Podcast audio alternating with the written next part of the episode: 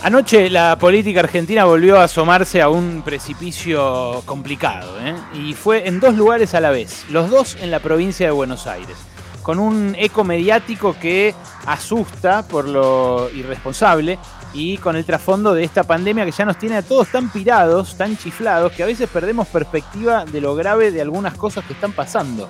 Pero pasan, ¿eh? Pasan y son cada vez más graves. Primero fue eh, por la tarde, al atardecer, tarde-noche, el episodio eh, del country donde vive Lázaro Báez, el cajero del Banco Nación de Río Gallegos, que se hizo millonario de la mano de Néstor y de Cristina Kirchner con una constructora que primero monopolizó la obra pública en Santa Cruz, después pegó el salto a la patria contratista nacional cuando los Kirchner llegaron a la, a la Casa Rosada eh, y después terminó de consolidar eh, ya, ya con el gobierno de Cristina Kirchner firmado con obras tanto en Santa Cruz como en otras provincias. A muchos de, del otro lado del parlante quizás les parezca un preso político Lázaro Báez. Bueno, a mí no. A mí me parece que eh, Lázaro Báez es un tipo que tiene que dar muchas explicaciones, que todavía no terminó de darlas. Eh, de hecho, tiene tres causas donde está procesado y elevado a juicio oral. Eh, y además no está preso por haber hecho una manifestación como Luis de Lía o por tomar una tierra para hacer un barrio, como se está discutiendo por estos días, o por una huelga, o simplemente por sus ideas. Esos son presos políticos. Este, Lázaro Báez, es un tipo que se llenó de guita de la mano de la política y que tiene que explicar cómo hizo, porque esa guita era de todos nosotros, era guita de la obra pública. Ahora bien, dicho eso, ¿En serio una, una ex ministra del macrismo como Patricia Bullrich va a venir a decir que si Lázaro Báez sale con prisión domiciliaria después de cuatro años preso con prisión preventiva, se cristaliza la impunidad? ¿En serio eh, hay macristas hablando de la patria contratista? Escucha cómo me río, mira, ja, ja, ja. ¿De verdad? ¿En serio? ¿De verdad? No, no, no. Pará, pará, que me río de vuelta. Ja, ja, ja. Macristas hablando de la que se choreó Lázaro Báez. Muchachos, muchachos, con la de guante blanco que hicieron con Guillo Dietri, con los contratos de las autopistas hasta 2030, con el correo argentino, amigos. ¿De qué estamos hablando? No, es increíble la política argentina. ¿En serio? Eh, ¿En serio van a hablar Patricia Bullrich? ¿En serio va a hablar, eh, no sé, Martín Lustó? va a hablar de la corrupción de Lázaro Báez, siendo que Emiliano Jacobiti es su principal mecenas y financista. ¿En serio va a hablar el Cotino Sigle? ¿Va a hablar Carlos Grosso? Bueno, a ver, primero, eh, la, la- la realidad es que la justicia lo tuvo cuatro años en prisión preventiva a Lázaro Báez. Y Lázaro Báez debe esas explicaciones. ¿Cómo es que en cuatro años la justicia no puede establecer si Lázaro Báez es culpable o inocente?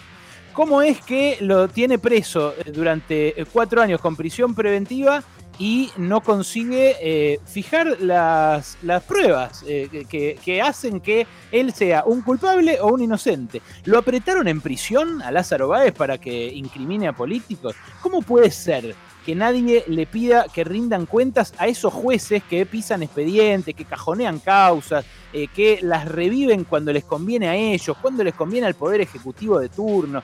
¿No es esa justicia la misma que los macristas dicen que no hace falta reformar?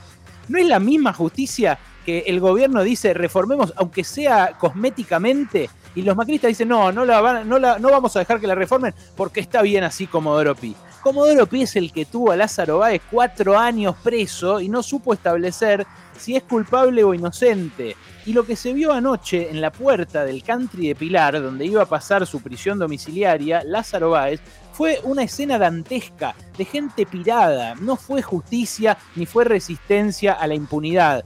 Era un grupo de chetos guanabí que se tiraron en la calle para no dejar pasar a un camión que traía a un preso que iba a pasar prisión domiciliaria. Y es una vergüenza que eso haya pasado y que las fuerzas de seguridad no hayan hecho nada para hacer cumplir lo que en este caso dictaminó un, juez. ¿Sabes por qué? Porque eh, son los mismos los que se escandalizaron con Lázaro Báez ayer, los que después dicen que defienden las instituciones. Ayer veía un banquero, un banquero al que sigo en redes sociales que eh, posteaba en vivo imágenes de lo- estos chetos guanabí que te digo, de la Puerta del Aires de Pilar, eh, impidiendo el paso sentados eh, eh, adelante del camión de, penitenciaría como si fueran, no sé, Mahatma Gandhi frente a los tanques del imperialismo británico o como si fueran la chica de Tiananmen en contra del totalitarismo de los chinos. Una cosa ridícula, muchachos, de verdad.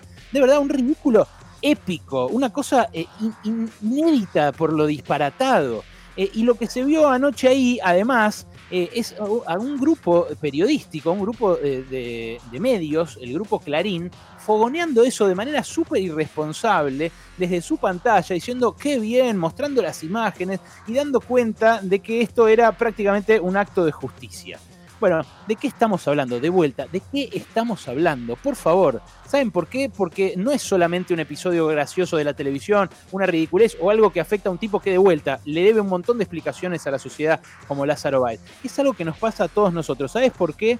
Porque la otra escena grave de anoche es la de la cana policías amotinados que consiguen en una noche el aumento que la mayoría de los laburantes no consiguió en todo el año.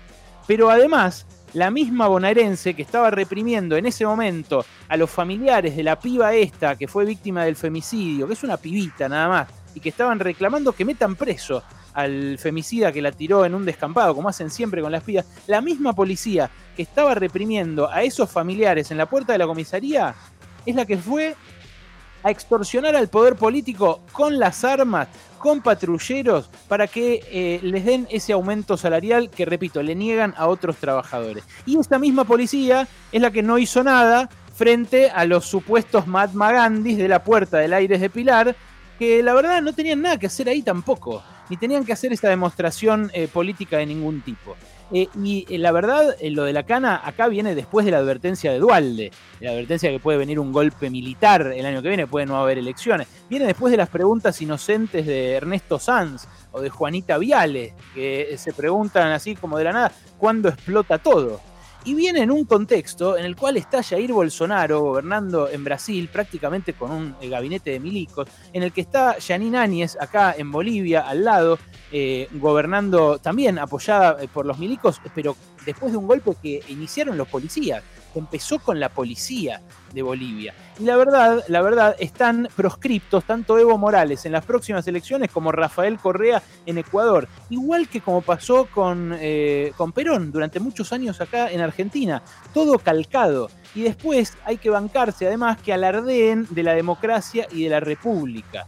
Eh, la, verdad, la verdad es eh, una cosa increíble. Es, algo que está también pasando enfrente de las narices de todos nosotros y es cada vez más grave y eh, de verdad, de a ratos, de a ratos parece que nos amacáramos en esos precipicios. ¿Y saben qué puede pasar?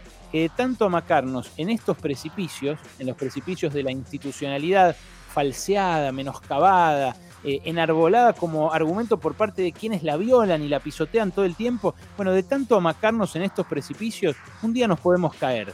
Y lo peor de todo es que ni siquiera, ni siquiera nos vamos a dar cuenta.